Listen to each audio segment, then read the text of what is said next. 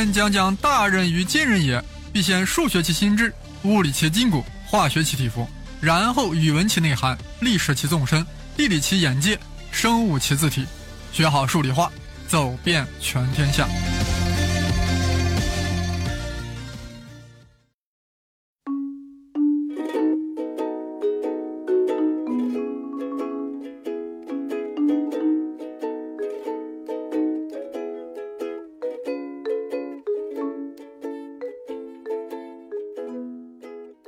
好，商老师还要讲奇偶性和对称性。我们这个对称性啊，从二零一七年一直讲到了二零一八年，期间穿插了杨振宁、李政道的故事，还点缀着货币的各种知识，终于迎来了旺旺的二零一八年。就在前几天啊，胡先生版的二零一七年十大事件，世界十大事件的音频版啊也上线了，可以说文字版的十大，图文并茂。音频版的十大闪普浓郁，看文字者去知乎用户胡先生，听声音者去我的另外一个播客栏目陪着 seven 胡先生，当然都是带竹字头的声。好，现在回到我们的奇偶性和对称性。是的，我们把上中下都讲了，但就是没讲完，我们再续上一集，把对称性拓广一下。上回啊，我们把点对称从原点对称拓广到了 x 轴上任意一点的对称。不妨把这个结论先复习一下：y 等于 f(x) 是关于点 a 零的点对称的充要条件是 f(a 加 x) 等于负的 f(a 减 x)。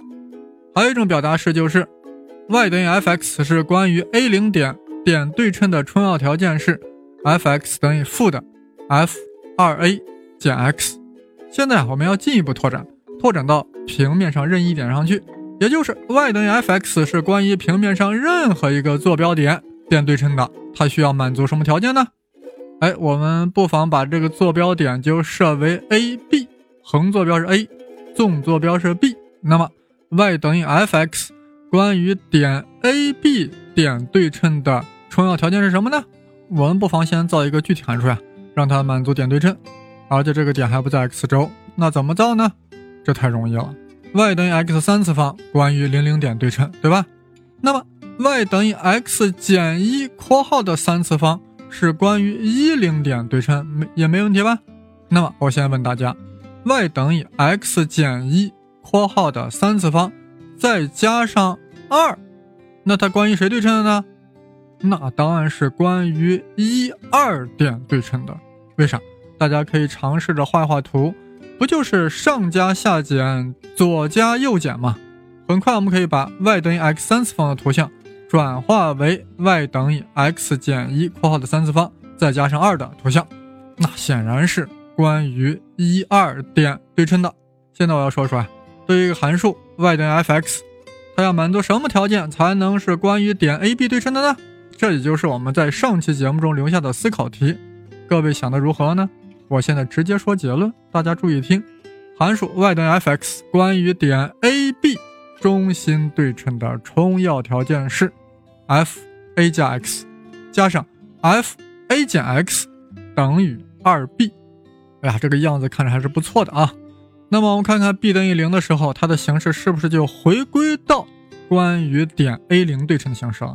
这个很简单，在 f(a 加 x) 加 f(a 减 x) 等于二 b 中取 b 等于零，那不就是 f a 加 f a 加 x 加 f a 减 x 等于零吗？也就是 f a 加 x 等于负的 f a 减 x，这不正是我们上回得出的结论？y 等于 f x 关于 a 零点对称的重要条件是 f a 加 x 等于负的 a 减 f a 减 x。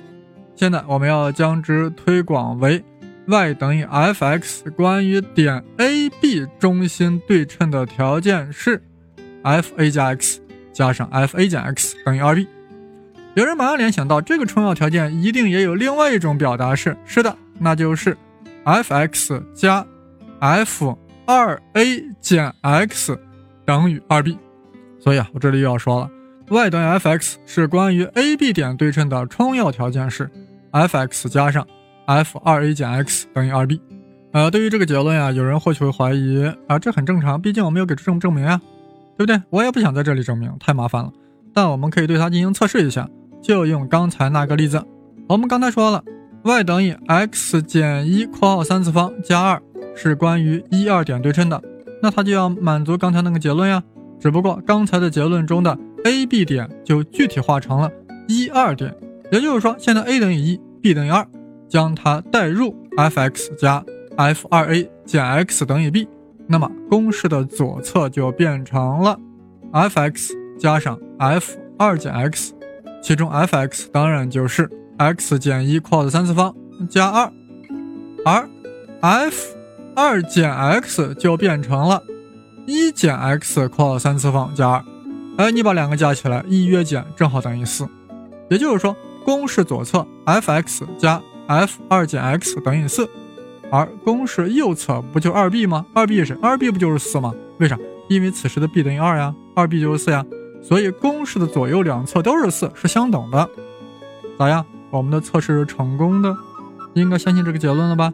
当然，你还可以做去做更多的测试。现在我们来解答一下上回出的那道题啊，我再念一下原题：如果偶函数 y 等于 f(x) 的图像关于直线 x 等于二对称，而且 f 三等于三，那么 f 负一等于多少？啊，题目分析：题目中说 y 等于 f(x) 关于直线 x 等于二对称，这就是轴对称，当然要用一下轴对称的结论。上回讲过，还记得吧？y 等于 f(x) 是关于直线 x 等于 a。轴对称的充要条件是 f(x) 等于 f 二 a 减 x，所以这里啊，因为 y 等于 f(x) 是关于直线 x 等于二对称的，所以就有 f(x) 等于 f 四减 x。啊，有了这个中间结论啊，我们就可以可以转化一下 f 三等于三的这个已知条件。f 三是啥？不就是 f 四减一吗？用一下刚才中间结论，f 四减一是不是就等于 f 一呀？所以 f 一。就等于三，但我们求的是 f 负一啊，怎么办？我们还有一个已知条件没用上呢，y 等于 f(x) 是偶函数呀，所以 f 负一就等于 f 一，对吧？所以 f 负一也等于三。呃，有个叫抖腿的听友啊，一下子就把这道题答对了，这腿抖得很有水平，你还求救个 nothing？现在我们把轴对称呀再说道说道。其实我们上期节目中关于轴对称啊，只是推广到了。y 等于 f(x) 关于直线 x 等于 a 的轴对称，也就是说，仅仅推广到了与 y 轴平行的直线的轴对称而已。其实，平面上的任何一条直线都可以作为对称轴，对不对？只要满足，如果一个函数的图像沿一条直线对折，折线的两侧的图像能够完全重合，那么就称这个函数具有。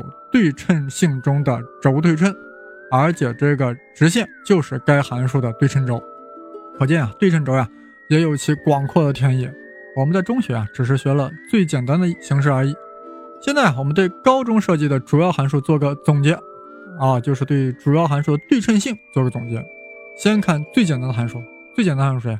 常函数嘛，也就是 y 等于 c，就不管你自变量值怎么变，我的函数值都不变。一律都是常数 c，这就是常函数 y 等于 c。那它的对称性会如何呢？哎，从图像上来看，它就是一条直线平行于 x 轴的直线，它当然是轴对称的，而且对称轴贼多，比贼都多。因为任何一条与该直线相垂直的直线均为其对称轴。与此同时啊，它也是中心对称的，对称点也贼多，比贼都多。直线上的任何一个点都是它的对称中心。不信，你在这个直线上随便选一个点，那你然后让这个直线绕这个点旋转一百八十度，肯定是跟它自己重叠了嘛。现在看次简单的函数，一次函数，也就是 y 等于 kx 加 b，图像是啥？也是一条直线啊。那对称性如何？和刚才的常函数一样，既是轴对称，又是中心对称，而且直线上的所有点都是它的对称中心，而与该直线相垂直的直线。均为其对称轴，不信你在草稿纸上比划比划。